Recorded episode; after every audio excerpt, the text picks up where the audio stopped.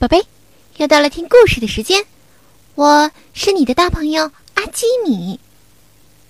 今天的故事叫做《我们回来啦》。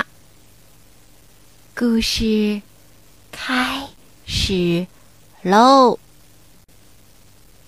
小朋友们都有自己的朋友，池塘也有自己的朋友。你们知道吗？池塘的朋友啊，就是小雨滴。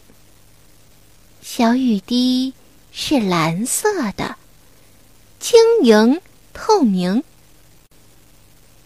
看呀，云妈妈在天上飘呀飘，风儿在地面上吹呀吹，把一丛丛的绿草都吹动了。小雨滴。挤在妈妈的怀里往下看，他对地面上的一切都很稀奇。妈妈，妈妈，我们要出去玩！妈妈，妈妈，我们要出去玩！小雨滴们嚷嚷着：“你们要到哪儿去玩啊？”妈妈慈祥的问。池塘听见了。大声地说：“欢迎到我家来玩儿！”小雨滴可高兴了，不等妈妈说话，一个接着一个往下跳，扑通，扑通，扑通。他们落进池塘里，把池塘的肚皮砸得叮叮咚咚直响。打鼓啦，打鼓啦！小雨滴们一边叫着，一边在池塘里东游游、西逛逛。池塘的水多了，许多小动物都来这儿安家。小鱼、小虾、小青蛙、小泥鳅，还有乌龟老爷爷。乌龟老爷爷是个故事大王，他只要一空下来，就会给小动物们讲故事。他讲的故事可好听了，有欢乐的，有忧伤的，有让人听了想睡觉的，也有人让了听了根本就不能睡觉的。小池塘。爱听乌龟爷爷讲故事，小雨滴们也爱听乌龟爷爷讲故事。小雨滴们觉得自己很幸福。地上有一个快乐的家，天上有一个美丽的妈妈。他们累了，就回到妈妈的怀里睡大觉；睡醒了，就跳到池塘里听故事。池塘就像他们的大哥哥一样。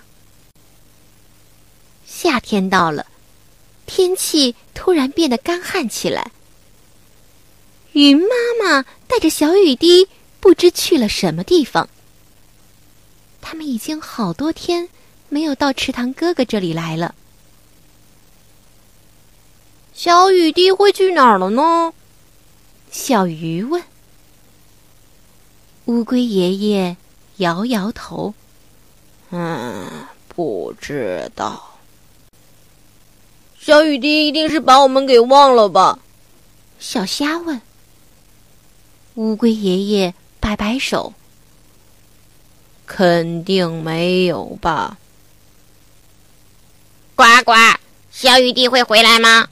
小青蛙问。乌龟爷爷这次不知。该怎么回答？小雨滴一定是不会回来了。小泥鳅尽量的把身体往泥土里钻。这一回，乌龟爷爷也叹了一口气：“唉。”一天过去了，两天过去了，十天过去了。小雨滴没有回来。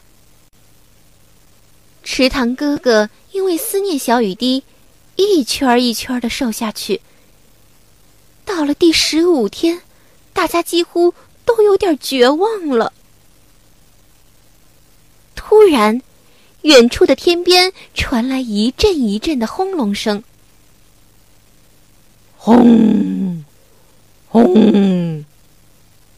大家安静下来，仔细听。难道是小雨滴回来了吗？小雨滴回来了！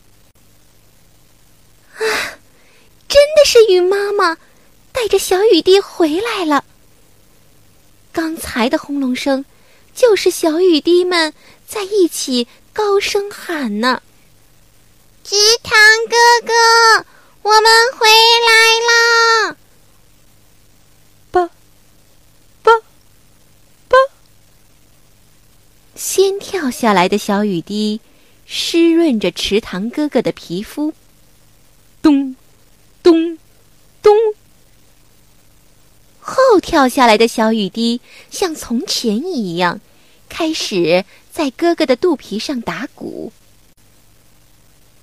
池塘里一下子恢复了往日的欢乐。原来呀，小雨滴到很远很远的地方抗旱去了。那个很远很远的地方，很多天都没有下过雨，地面都已经干裂了。抗旱结束。当小雨滴们得知池塘哥哥的消息之后，就催着云妈妈，一口气儿就赶回来了。宝贝，故事讲完了，你喜欢吗？现在快把眼睛闭上，准备上床睡觉喽。阿基米要为你读一首诗，《金缕衣》，唐。杜秋娘，劝君莫惜金缕衣，劝君惜取少年时。花开堪折直须折，莫待无花空折枝。劝君莫惜金缕衣，劝君惜取少年时。花开堪折直须折。莫待无花空折枝。劝君莫惜金缕衣，劝君惜取少年时。花开堪折直须折，莫待无花空折枝。劝君莫惜金缕衣，劝君惜取少年时。花开堪折直须折，莫待无花空折枝。宝贝，晚安。